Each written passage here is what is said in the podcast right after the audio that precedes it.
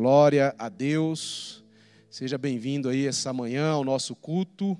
E hoje, em especial, a gente está realizando um culto de missões.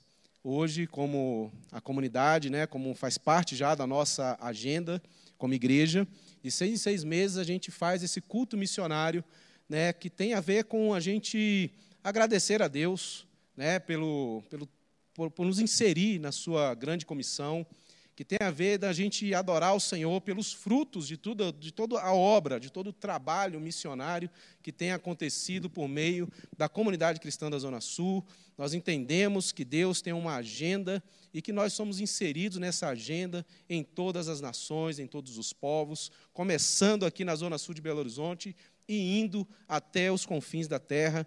Então, seja muito bem-vindo aí, que você e a sua casa possa estar sendo nesse dia edificado, fortalecido, que essa adoração que aconteceu aqui possa ter entrado pelas suas portas aí, né, pelas suas telas, pelo seu computador, e isso tudo tenha é, redundado em bênçãos aí ao seu coração, que a paz de Cristo possa ter entrado dentro da sua casa, no seu coração, no nome de Jesus Cristo.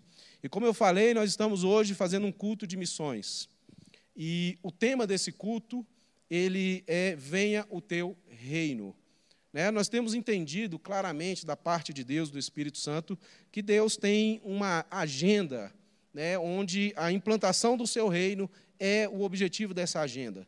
Né? A implantação do reino de Deus tem sido algo que tem é, se estendido por vários tempos, por várias épocas.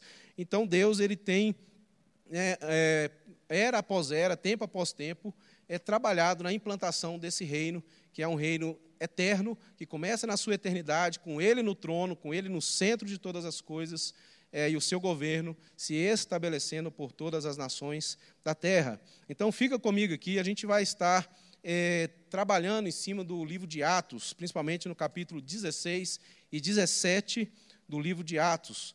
E eu queria que você abrisse lá, se você puder, no capítulo 16 do livro de Atos, onde a gente pode é, é, pensar aqui no livro de Atos como um livro que conta a história não somente da igreja, não somente de Jesus, mas ele vai mostrar principalmente os atos do Espírito Santo, o governo do Espírito Santo, é, trabalhando é, na glorificação do nome de Jesus, na expansão do reino de Deus sobre a terra ali naquele tempo né, do Império Romano e expandindo pelas demais nações. Então a gente vai ver claramente a, o compromisso do Espírito Santo com essa agenda do reino de Deus. O livro de Atos mostra o governo do Espírito Santo na história da igreja. Vamos analisar a manifestação do reino de Deus na Macedônia e, consequentemente, em Tessalônica, através da missão do apóstolo Paulo. Então, é, dentro desse, desse capítulo 16, principalmente do verso 6 ao 10, queria que você abrisse aí a sua Bíblia, eu vou ler aqui, mas você vai acompanhando aí na sua, na sua Bíblia também. É, e passado, verso 6, e passado pela Frígia e pela província da Galácia, foram impedidos pelo Espírito Santo de anunciar a palavra na Ásia.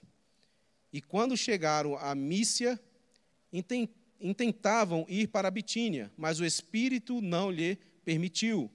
E tendo passado por Mícia, desceram a Troade, e Paulo teve à noite uma visão em que se apresentou um homem da Macedônia e lhe rogou, dizendo: Passa a Macedônia e ajuda-nos. E logo depois desta visão, procuramos partir para a Macedônia, concluindo que o Senhor nos chamava para lhes anunciar o Evangelho.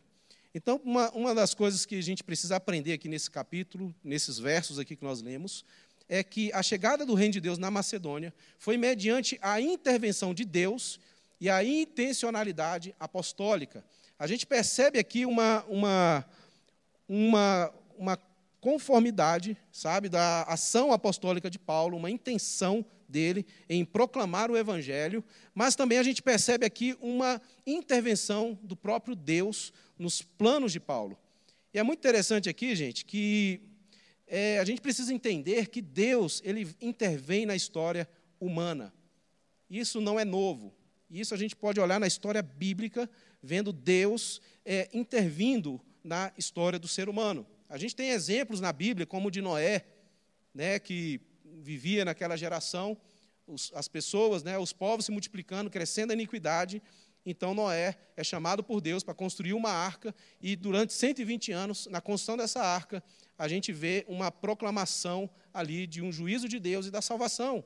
É, o juízo viria pelo dilúvio e a salvação viria pela arca. Deus interveio naquela história.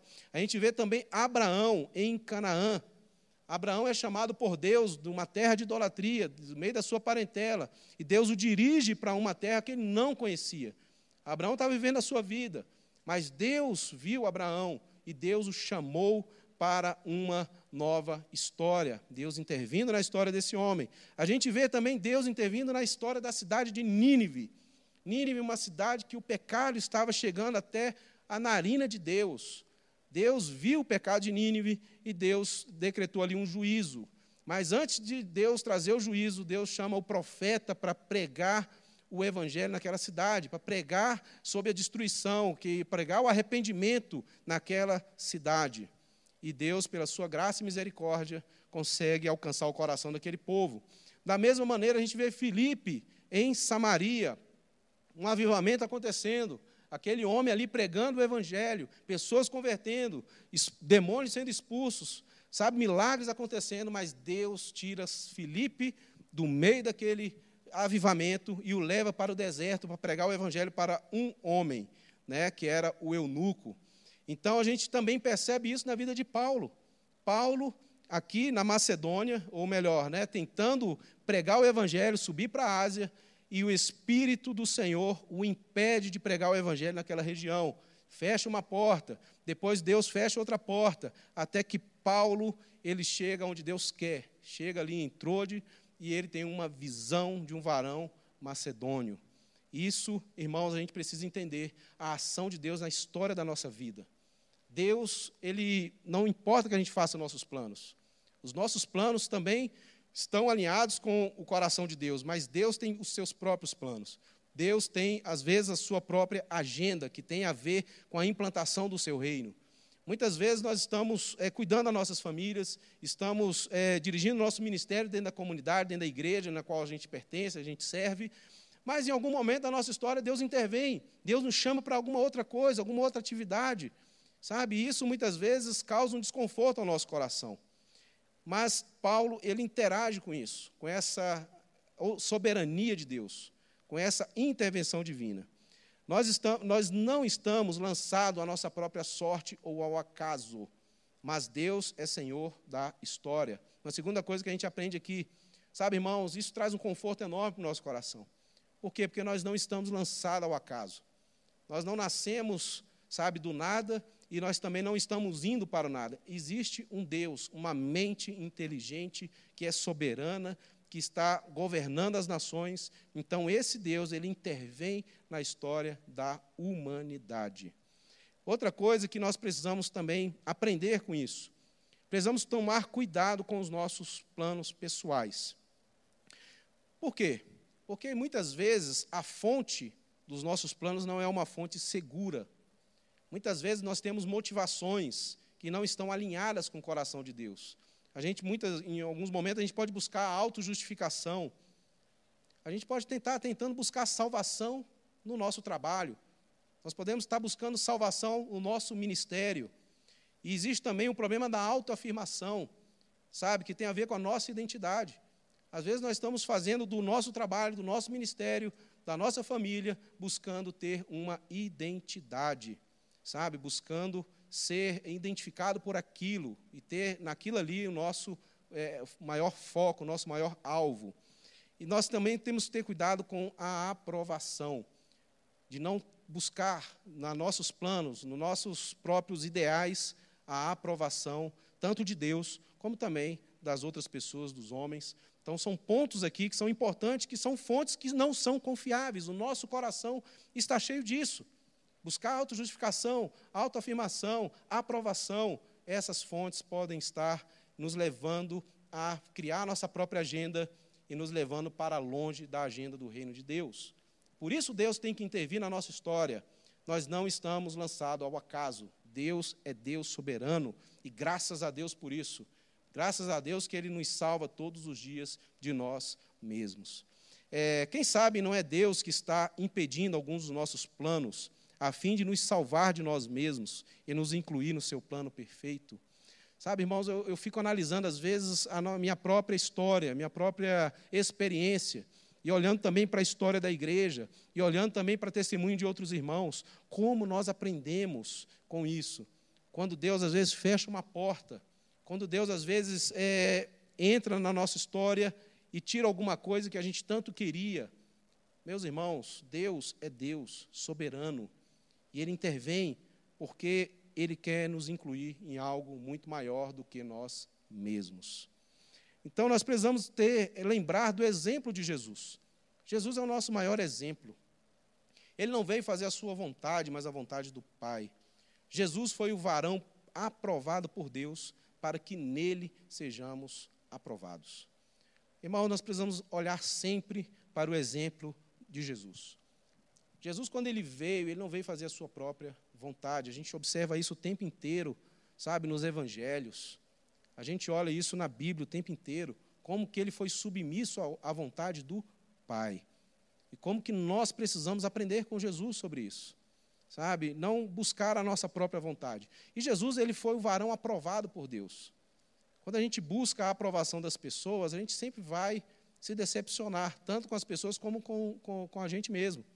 Mas, sabendo que Jesus foi esse varão aprovado, sabendo que ele foi aquele que foi testado em todas as coisas, e Deus se alegrou nele, quando nós estamos em Cristo, sabe, esse varão aprovado, a gente não precisa buscar a aprovação de ninguém, porque ele foi aprovado. Ele é o varão que nos cobre, que nos é, interage conosco para que a gente seja também aprovado por Deus nele, na pessoa dele. Irmão, Jesus, ele, lá em João 17, ele diz o seguinte: Pai, eu te glorifiquei na terra, consumando a obra que me deste para fazer. Quando a gente olha para esse verso, nós precisamos entender, sabe, que esse plano maior de Deus, sabe, quando nós é, entramos no trabalho de Deus, Cristo é glorificado. Quando nós é, olhamos para o trabalho de Deus e a gente observa que o trabalho de Deus não é a glória do homem, mas a glória do, do próprio Deus, sabe? Essa obra, ela glorifica a Deus. E é assim que nós devemos caminhar. Paulo, ele tinha os seus planos. Ele era um missionário, ele tinha intencionalidade, ele queria pregar o evangelho na Ásia, mas Deus tinha uma agenda para a Europa, tinha uma agenda para a Macedônia. E Deus cumpriu essa agenda. Esse é o coração que temos que ter, um coração como o de Paulo, que, mesmo tendo seus próprios planos frustrados, ele não ficou frustrado, mas ele buscou em Deus a sua vontade. E assim nós temos que fazer. Se uma porta fechou para você, irmão, busca qual é a vontade de Deus.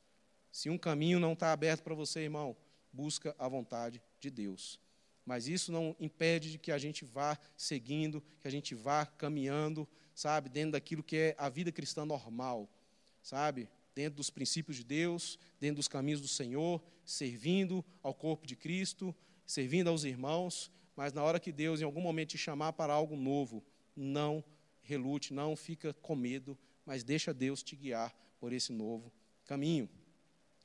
Outro aspecto aqui da chegada do reino de Deus ali na Macedônia. O primeiro foi mediante a intervenção divina e a intencionalidade apostólica. O segundo foi mediante lutas, sofrimentos e tribulações. Paulo e seus amigos saem de Filipos em grande tribulação.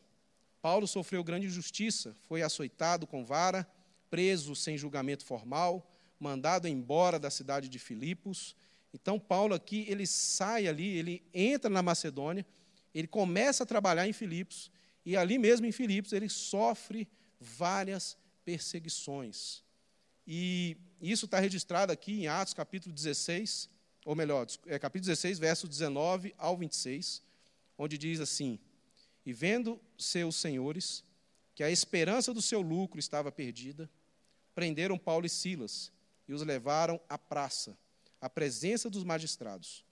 E apresentando-os aos magistrados, disseram: Este homem, sendo judeu, perturbaram a nossa cidade e, no, e nos expõe costumes que não nos é lícito receber nem praticar, visto que somos romanos. Verso 22. E a multidão se levantou unida contra eles. E os magistrados, rasgando-lhes as vestes, mandaram açoitá-los com varas. E, havendo-lhes dado muitos açoites, os lançaram na prisão, mandando ao carcereiro que os guardasse em segurança, o qual, tendo recebido tal ordem, o lançou no cárcere interior e lhes, e lhes segurou os pés ao tronco.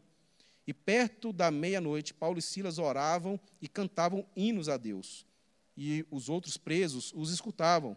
E de repente sobreveio tão grande terremoto, e os alicerces do cárcere se moveram, e logo se abriram todas as portas, e foram soltas as prisões de todos. Bom, irmãos, é muito interessante esse, esse texto, porque ele nos dá algumas, algumas orientações. Primeiro, que por mais que às vezes a gente esteja na vontade de Deus, Deus abrindo a porta, seguindo na risca, sabe, aquilo que a agenda do, do reino de Deus, a agenda de Deus para o seu reino, isso não nos garante que a gente vai ser livrado de sofrimento, que a gente vai ser livrado de luta, de tribulação, sabe? E com isso, irmãos, nós precisamos entender que nós precisamos lidar de maneira adequada com as tribulações, com o sofrimento, com as dificuldades. Que às vezes a gente quer medir o nosso ministério ou o nosso sucesso pela falta de sofrimento, simplesmente por haver paz, simplesmente por haver é, é, é, prosperidade. Mas essas coisas não são também confiáveis não são confiáveis. Sabe? Não são confiáveis. Nós precisamos aprender a lidar de maneira adequada com o sofrimento. E aqui eu queria levantar algumas questões sobre isso, sobre esse ponto. Não é se, mas quando passaremos por sofrimento. Então, meus irmãos, é, não é se, será que eu vou passar? Será que eu vou ter luta? Será que eu vou ter dificuldade? Não é se, mas é quando. Nós precisamos aprender e entender que o sofrimento faz parte da vida, faz parte da história humana. Segundo ponto, ninguém que passa por sofrimento permanece da mesma forma.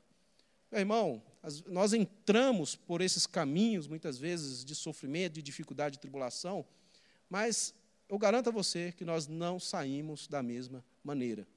E isso quer dizer duas coisas. Eu posso sair de lá pior, mas eu posso sair de lá também melhor. Sabe? Isso depende muito da maneira como nós nos relacionamos com o sofrimento. Mas o fato é esse, que nós não saímos a mesma pessoa. Terceiro ponto aqui, precisamos aprender a lidar com o sofrimento. Sofrimento é algo que a gente precisa aprender a se relacionar com ele, porque isso faz parte do rito da vida sabe? E tem algumas maneiras que as religiões ou a própria cultura ela nos ensina a se relacionar com o sofrimento. Um exemplo disso, as religiões, como que elas ensinam a gente a lidar com o sofrimento? A maioria das religiões ensinam que devemos sofrer para merecermos nos achegarmos a Deus. A maioria das religiões, elas têm esse, essa, essa, esse pré-requisito. Nós precisamos sofrer para que a gente venha merecer a salvação. Nós precisamos pagar pelo aquilo que nós fizemos, né? em outras palavras. A gente pode estar, às vezes, se relacionando com o sofrimento dessa maneira. Ah, eu tenho que sofrer mesmo porque eu fiz muita coisa errada. Ah, eu tenho que sofrer mesmo porque, afinal de contas, eu preciso é, é, é ser uma pessoa melhor, preciso ser salvo. Então, esse sofrimento ele vai me garantir um lugar melhor no céu. Ou sabe, é, é, na vida eterna. Então, essa é uma forma que as religiões ensinam a gente a lidar com o sofrimento. Em muitos casos, a própria cultura também, ela entra nos falando que o sofrimento é algo que é ruim. E com isso a gente tenta se relacionar com a vida, nos isolando, ou nos fechando, ou nos protegendo de tudo aquilo que pode ser nocivo à nossa própria segurança, ao nosso próprio lugar de segurança. A gente, às vezes, vai se relacionar com o sofrimento dessa forma. Então, eu não vou é, casar, porque se eu casar, eu posso perder a minha esposa, e isso vai me trazer um sofrimento, uma dor. Ah, eu não vou tentar fazer tal plano ou tal projeto, porque esse projeto pode me levar a ter algum dano, algum, algum problema. Então a gente fica tentando nos relacionar dessa forma com o sofrimento. E isso também é nocivo. Agora, pensa comigo aqui. Qual é a resposta cristã que nós temos para tratar essa questão do sofrimento? Somente o cristianismo ensina que Cristo sofreu tudo para que pudéssemos nos achegarmos a Deus. Primeira coisa, irmãos, nós temos o exemplo novamente de Cristo. Cristo ele veio ao mundo e ele sofreu a nossa condenação. Ele assumiu o nosso lugar na cruz, nos livrando da morte, nos livrando, sabe, da condenação. E por meio do próprio Cristo, desse sofrimento dele, da sua morte, da sua crucificação, da sua ressurreição, é que nós devemos nos achegar a Deus. Ou seja, não me relaciono com o sofrimento para mim chegar a Deus. Não, essa não é a maneira correta e adequada de, de, de me achegar a Deus. Não é pelo que eu sofro que eu vou ter um lugar melhor no céu, mas é por aquilo que Cristo fez, pela sua morte e a sua ressurreição. E um outro ponto aqui que nós precisamos observar: nossos sofrimentos é, são para que Cristo seja exaltado e não para ganharmos o favor de Deus. Uma vez que nós entendemos que Cristo sofreu por nós e morreu por nós, então a gente não precisa merecer nada de Deus por conta do sofrimento. Mas, quando a gente entende que Ele fez isso por nós, nós vamos olhar para o nosso próprio sofrimento, entendendo que esse sofrimento vai trazer glória ao nome de Deus, o nome de Cristo. É para que Cristo seja glorificado. A gente vê isso na vida de Paulo. Paulo ele falou lá para os Coríntios: Olha, eu sofro, em mim opera a morte, para que em vocês opere a vida. Em mim opera a morte, para que em vocês opere a vida. O que, que Paulo estava dizendo com isso? Ele estava falando que simplesmente, sabe, as privações que ele passava, que ele negava a si mesmo, que os seus direitos estavam agora nas mãos de Deus, e que por conta disso, era pra, é, é, ele sofria todas essas coisas para que Cristo fosse formado na vida do outro. Então, quando a gente olha para a agenda do reino de Deus, meus irmãos, para que o reino avance, para que o governo de Deus se estabeleça. Muitas vezes nós precisamos encarar que nós precisamos perder os nossos próprios direitos, que a gente precisa encarar que em muitos momentos nós, em nós vai precisar operar a morte para que em outras pessoas opere a vida. Sofrimento por sofrer não faz sentido. Sofrer por sofrer não faz sentido. Mas sofrimento com um propósito se torna um sacrifício por algo maior. Isso é um investimento. Quando o sofrimento ele tem um propósito no final, e o propósito é a glória de Cristo, ele não se torna um sofrimento em si mesmo, mas agora ele se torna um sacrifício. É diferente os conceitos, sabe? É diferente. Então você pode, em muitos momentos, sofrer, mas você vai entender que aquilo ali é um sacrifício, que aquilo ali vai trazer glória ao nome de Deus. Ou seja, isso não, fica, não cai no vácuo não cai numa crise, mas existe um propósito onde nós iremos chegar e todo o nosso suor, lágrimas e sangue serão né, recompensados pelo próprio Deus. Deus nos recompensará. Agora, irmãos, dentro disso que nós estamos falando, existe uma ideia né, que a própria cultura também ela pode nos trazer uma solução, vamos dizer assim, para isso chamado autopreservação. A autopreservação nos leva a criarmos nossas ilhas, nossos castelos, nossa zona de conforto, para evitar o sofrimento. Tendemos a abortar a missão de implantar o reino de Deus por conta da autopreservação. E aí, quando você vai ver a história de Jesus lá né, no Evangelho de Mateus, capítulo 16, do verso 21 ao 23, a gente vai ver exatamente isso acontecendo aqui com o próprio Jesus. Ele diz assim no verso 21: Desde então começou Jesus a mostrar aos seus discípulos que convinha ir a Jerusalém e, e, e padecer muitas coisas dos anciãos e dos principais dos sacerdotes e dos escribas, e ser morto e ressuscitar ao terceiro dia. E Pedro, tomando-o à parte, começou a repreendê-lo, dizendo: Senhor, tem compaixão de ti. De modo nenhum te acontecerá isso. Ele, porém, voltando-se, disse a Pedro: Para trás de mim, Satanás, que me serves de escândalo, porque não compreendes as coisas que são de Deus, mas as que são dos homens. Então, meus irmãos, é, é, praticamente a gente ouve esse tipo de conselho o tempo todo. Entendeu? Tem compaixão de ti mesmo. A autopreservação. A Bíblia nos ensina que quem quiser ganhar a sua vida tem que perder. E quem quiser ganhar a sua própria vida, ele vai perder ela. Sabe? A gente precisa perder a nossa vida para que a gente ganhe a verdadeira vida. E é isso aqui que Jesus está falando. Você não entende as coisas do céu, Pedro. Satanás, você não entende, não compreende as coisas que são de Deus. Então, nós precisamos analisar a situação na qual nós estamos passando, muitas vezes, tentando ter a perspectiva do reino de Deus, não simplesmente da vida humana, porque realmente, em muitos momentos, não vai fazer, não vai fazer sentido algum.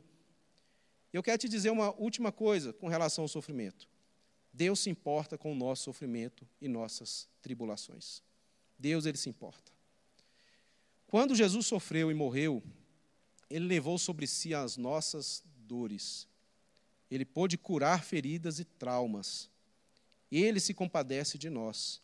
A obra da cruz não é romântica, mas dramática, e é um lugar de cura e não de ilusão.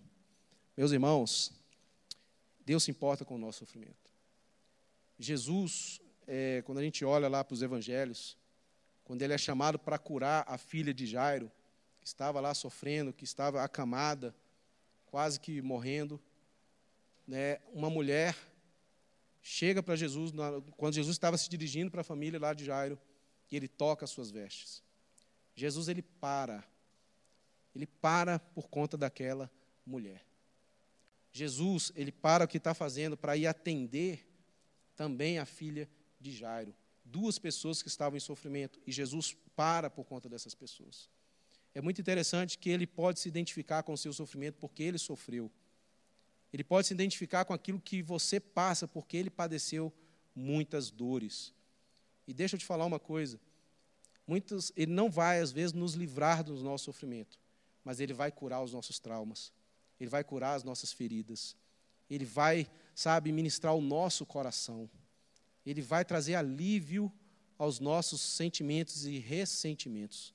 Ele vai trazer propósito para tudo que na nossa vida não tem propósito. Jesus, ele pode fazer isso. Ele pode fazer isso hoje. Se você hoje encontra-se assim, uma pessoa ressentida, uma pessoa magoada, uma pessoa ferida, uma pessoa que não confia mais em ninguém, nós queremos te dizer que Cristo, ele te ama, ele se importa com o seu sofrimento e ele pode curar o seu coração. Simplesmente confie nele. Eu queria falar de um terceiro aspecto aqui com relação ao reino de Deus. Primeiro, nós falamos que o reino de Deus é implantado, ele chega por meio da intervenção de Deus e da intencionalidade apostólica de Paulo ali. Chega na Macedônia. Ele também vem mediante muitas tribulações e lutas né, e sofrimento. Então, isso também é um dos aspectos da chegada do reino ali na Macedônia. E um terceiro ponto que, não menos importante, mas que se encontra aqui nesse texto que nós estamos analisando, é que o reino de Deus se estabelece mediante a proclamação do Evangelho. E aqui é um ponto tão importante para o nosso entendimento hoje, porque nós precisamos entender duas coisas aqui. O que, que é o Evangelho? E também o que, que é e como que a gente tem que proclamar o Evangelho. Então, isso em 1 Tessalonicenses, capítulo 1, verso 5, que foi uma, vamos dizer assim, a segunda igreja que Paulo plantou ali na Macedônia, primeiro em Filipos, quando ele chega, depois ele chega em, em Tessalônica.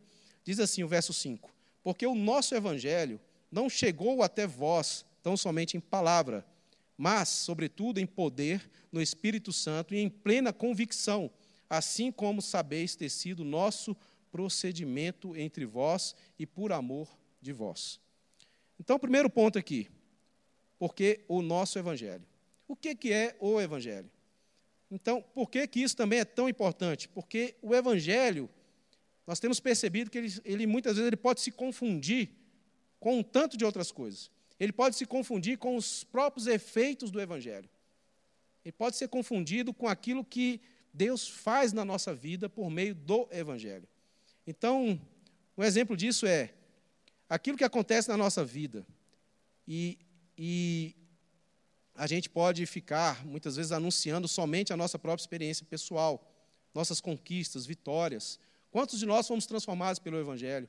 O Evangelho foi pregado a nós, tínhamos uma, uma vida, às vezes, né, tão triste, e também uma família, às vezes, tão é, é, é baqueada, nossa vida estava tão é, bagunçada, mas o Evangelho chegou, trabalhou nos nossos corações, mudou as nossas convicções, trouxe paz ao nosso coração, realinhou a nossa família, e agora nós estamos vivendo uma vida né, dentro da paz, desse shalom de Deus. E nós podemos muitas vezes começar a proclamar não o Evangelho, mas essas virtudes, essas coisas boas que acontecem conosco. Olha a minha vida, olha o meu casamento, como ele é, é diferente. Olha como que a minha casa mudou, olha como agora eu estou conquistando tantas coisas. E quando a gente prega isso, nós não estamos pregando o Evangelho, mas nós estamos pregando a nossa própria experiência pessoal, nós estamos pregando o efeito do Evangelho e não o Evangelho. Outra coisa que o Evangelho pode se confundir com a própria igreja. E a gente acabar pregando sobre os nossos cultos, forma como nossa igreja é, como nossa igreja, casa é tão abençoada. Então a gente pode, em muitos momentos, começar, em vez de pregar o evangelho, a gente começa a pregar, sabe, a nossa comunidade de fé. Porque nós temos um culto legal, porque nós temos uma ênfase em tal situação, porque nós somos uma igreja missionária. Então a gente começa a querer falar para o mundo e mostrar para o mundo não Cristo, mas aquilo que Cristo fez na nossa vida. E Paulo ele começa a falar aqui em Romanos capítulo 1, verso 1 ao 6, o que, que é o Evangelho. Ele diz assim: Paulo, servo de Jesus Cristo, chamado para apóstolo, separado para o Evangelho de Deus, o qual antes prometeu pelos seus profetas nas santas escrituras, acerca de seu filho, olha aí, ó, que nasceu da descendência de Davi, segundo a carne, declarado filho de Deus em poder, segundo o espírito de santificação, pela ressurreição dentre os mortos, Jesus Cristo, nosso Senhor, pelo qual recebemos a graça e o apostolado para a obediência da fé entre todas as nações, pelo seu nome. O que é o Evangelho para Paulo? Paulo ele começa a falar que o Evangelho é Jesus. O Evangelho é a pessoa e obra daquilo que Cristo fez. E essa é a mensagem que nós precisamos proclamar. Esse, essa mensagem que Paulo fala que nós devemos proclamar, ela é o poder de Deus. Ela tem poder para transformar a vida das pessoas. Não o que aconteceu comigo simplesmente, não a maneira como a minha comunidade de fé vive, mas aquilo que Cristo fez lá na cruz. E parece que o que eu estou falando é um tanto óbvio, mas isso facilmente acontece. Isso facilmente acontece. Deixa eu te desafiar alguma coisa. Você pode, no seu trabalho, fazer duas coisas. Você pode convidar um amigo para ir na sua igreja. Isso não está errado, tá, irmãos? Mas você pode chamá-lo para vir para a sua igreja, para a sua comunidade, para a sua reunião menor lá, igreja casa. Ou você pode simplesmente bater um papo com ele, tomar um café com ele e começar a falar de Jesus. Você começar a falar para ele sobre quem Cristo é. Sabe, aquilo que ele fez, aquilo que ele morreu, aquilo que ele também ressuscitou. Sabe? A gente começa a poder falar de Cristo. As duas coisas sabe, é, a gente pode muitas vezes confundir como a pregação do Evangelho. Jesus é a pregação do Evangelho. Mas a gente chamar o cara para a nossa igreja não é a pregação do Evangelho. Eu estou fazendo um convite, que é nobre, que é bênção, mas isso não é a pregação do Evangelho. Então, meus irmãos, nós precisamos realinhar a nossa caminhada, a nossa, é, a nossa mensagem, né, que é a pregação do Evangelho. E outro ponto aqui também, como que a gente prega o Evangelho? Que maneira que a gente fala do Evangelho? É interessante aqui que no mesmo texto de 1 Tessalonicenses capítulo 5, do verso 5, é, 1 Tessalonicenses capítulo 1, verso 5. Porque o nosso Evangelho não chegou até vós tão somente em palavra. É interessante isso aqui porque Paulo ele fala, não chegou até vós tão somente. O nosso Evangelho não chegou até vocês tão somente em palavra. Paulo ele não chegou ali apenas com um discurso eloquente, ele não chegou ali tão somente com uma pregação elaborada, Paulo não chegou ali no poder de persuasão sua, mas Paulo chega ali no poder, no Espírito Santo e em plena convicção. Mas Paulo também fala da palavra, fala do poder de persuasão, ele fala também, sabe, sobre essas características que não são mundanas e erradas, como muitas vezes a gente pode demonizar essas coisas. Ah, não vou estudar, porque se eu estudar, eu vou estar pregando na minha força, no meu entendimento, e eu vou muito mais depender do Espírito Santo. Sabe, irmãos, Paulo, em Atos 17, do verso 2 e 3, Paulo diz assim, ó, e Paulo, como tinha por costume, foi ter com eles, e por três sábados, olha aqui, ó, disputou com eles sobre a Escritura, expondo e demonstrando que convinha que o Cristo padecesse e ressuscitasse dentre os mortos. E este Jesus que vos anuncio, dizia ele, é o Cristo. Paulo ele usa também de toda a sua bagagem que ele tinha do Antigo Testamento, a lei, os profetas, os salmos, e ele usa toda essa bagagem para mostrar Cristo, para mostrar como que a lei, os profetas e os salmos falavam a respeito de Cristo, que ele era o Messias. Então ele usa também dessa é, ferramenta que é né, a palavra, que aqui no original grego quer dizer logia. Né? Ele disputa, ele expõe, ele demonstra o evangelho com uma forma assim de, de sabe de, de persuasão, de debate muito eloquente. Mas isso não era simplesmente tudo que Paulo tinha, a sua eloquência. Precisamos combinar os nossos dons naturais e a dependência do Espírito Santo no caso de Paulo, ele utiliza os argumentos, persuasão, mas na dependência do Espírito Santo. Sabe, irmãos, Deus te deu muitas ferramentas. Deus me deu muitas ferramentas. Nós, na nossa história, a gente tem recebido de Deus orientações da nossa família, escola, professores, mestres que nós tivemos, sabe, faculdade que fizemos, atribuições, trabalho, dons naturais. Todas essas coisas, elas precisam estar a serviço do reino de Deus e do Espírito Santo. E nesse ponto aqui, eu queria falar um pouquinho com você sobre a obra missionária que temos aqui na comunidade. Porque nós temos usado de todas as formas possíveis para que o reino de Deus seja implantado na zona sul de Belo Horizonte, indo até os confins da terra. É usando recursos disponíveis como a adoração, aqui que nós fizemos aqui, não é simplesmente cantar louvores, mas é uma adoração que sobe ao trono da graça. A intercessão que temos feito aqui constantemente na comunidade, orando para que o Evangelho avance, orando pela nossa cidade, orando pelo, pelo nosso bairro. Nós temos usado recursos financeiros para isso também, sabe? Recursos que você e eu disponibilizamos colocamos aqui né, para que a obra missionária avance, as tecnologias, nós estamos aqui agora num momento como esse, usando câmera, usando internet, usando todos os recursos disponíveis para que a palavra seja anunciada, para que a gente tenha a adoração, culto dentro das nossas casas, estratégias diversas com o objetivo da plantação do Reino de Deus na Zona Sul até os confins da terra. Eu queria te convidar a você assistir um pouquinho o vídeo dos nossos missionários. A obra missionária que acontece é longe, nas nações, aquilo que nós temos feito, aquilo que você tem também feito, contribuído, orado, o que está acontecendo no, no, no campo missionário. Assiste aí comigo e depois a gente conversa mais.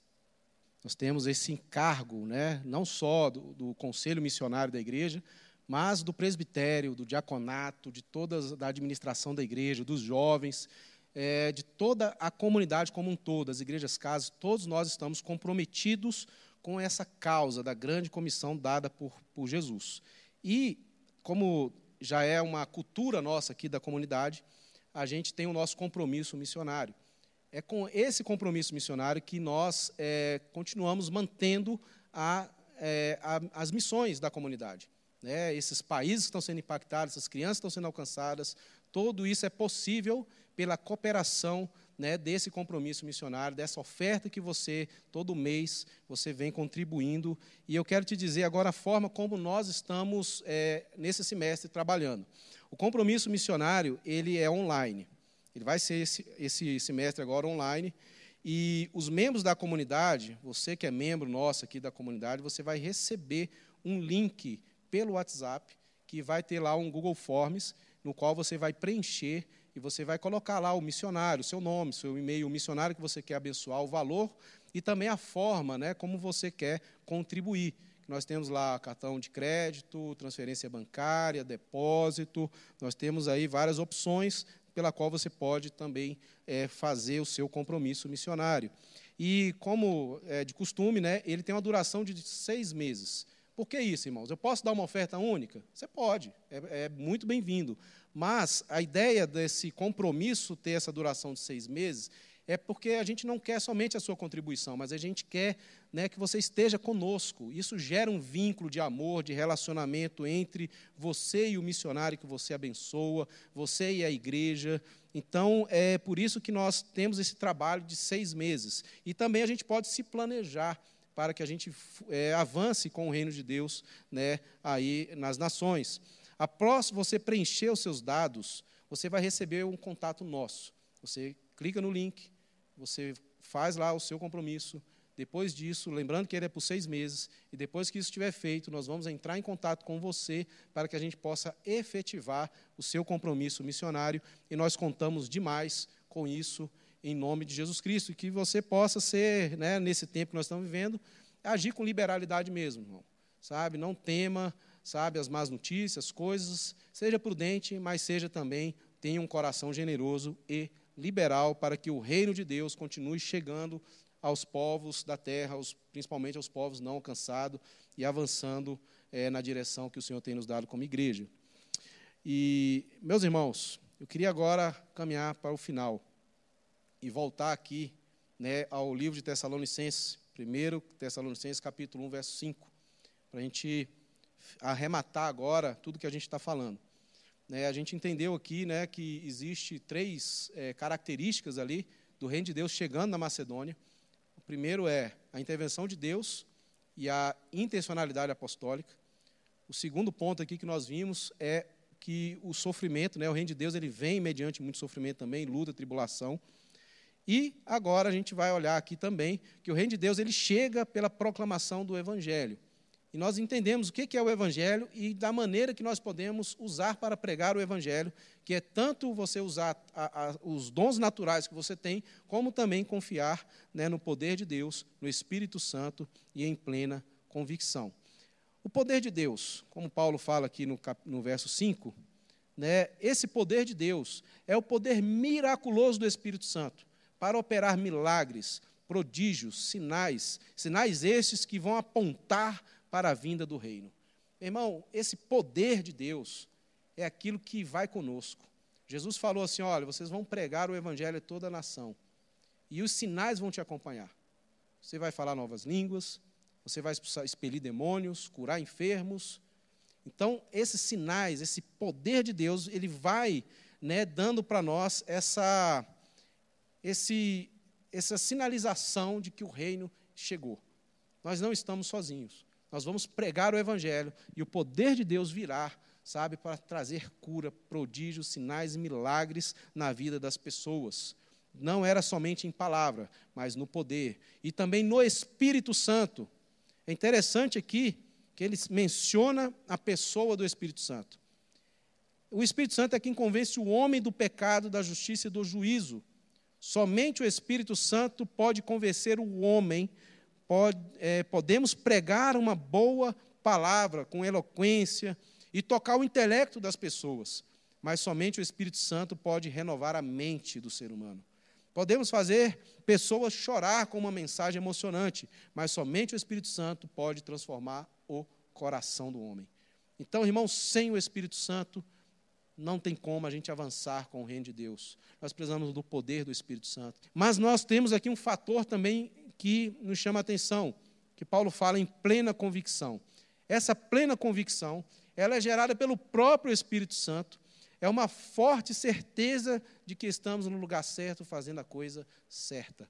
Uma vez que a nossa mente foi renovada por Deus e pelo Espírito Santo, nós somos totalmente afetados com uma convicção, sabe, do céu, e nós não falamos com dúvida, nós falamos com convicção, com certeza. Sabe, a obra missionária, ela é feita com convicção. Sabe, e é isso que segura o obreiro, é isso que segura o pastor que pastoreia a longo prazo. É isso que mantém você ofertando também, mesmo em dias difíceis. É essa convicção dada por Deus pelo Espírito Santo que nós temos da parte dele, sabe? Isso nos faz é, avançar com o reino de Deus. Eu quero concluir aqui com, destacando três pontos. Tudo isso aconteceu. Todos esses fatores foram reais na vida de Paulo, de Silas, em alguns momentos de Timóteo. E o que, que aconteceu ali? Aquela região da Macedônia, ela foi transformada totalmente pelo poder de Deus. A gente vê ali que a Europa foi o berço de grandes missões, de grandes avivamentos, foram um berço de grandes reformas, né? mas teve um começo. Aquela, aquela terra foi transformada pelo reino de Deus. O reino chegou naquele lugar. Uma outra coisa que aconteceu, nasceu uma igreja vibrante ali, né? A gente, eu vou falar aqui da igreja de Tessalônica em especial, mas várias igrejas vibrantes foram plantadas naquela região.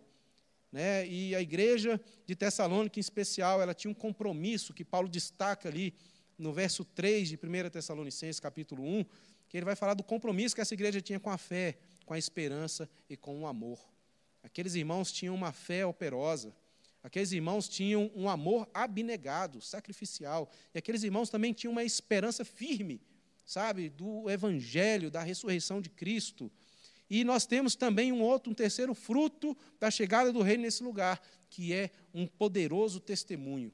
Aquela igreja de Tessalônica em especial, que nós estamos falando dela aqui, no verso 7 ao 10 do capítulo 1 de 1 Tessalonicense, ele vai mostrar aqui como que o testemunho daquela igreja impactou a Macedônia, a Acaia e todos os lugares. A fé daquele povo foi falada, foi anunciada, a palavra partiu dali para outras regiões. É muito interessante ver como que o evangelho mudou uma cidade, mudou um povo, e ele ainda faz isso hoje. Se você se dispor, meu irmão, a ser um agente do reino de Deus, a deixar que Deus mude seus planos, a saber que o, o sofrimento ele não é em si mesmo um algo precioso, mas é um sacrifício. E deixar que o seu sofrimento aponte para Cristo. Ter um coração curado. Se você começar a proclamar o Evangelho, usando todos os meios possíveis que você tem para que isso aconteça, nós vamos ver pessoas sendo transformadas, o reino chegando em nome de Jesus em várias nações da terra. O Evangelho tem prevalecido e ele prevalecerá sempre. E é isso que eu queria deixar aqui para os irmãos. Que a gente seja uma igreja vibrante, que a gente seja uma igreja que tem um testemunho poderoso e que a gente seja uma igreja, sabe, que tem uma fé, uma esperança e um amor fundados na pessoa de Cristo e no seu reino. Que venha o seu reino, que venha o seu reino.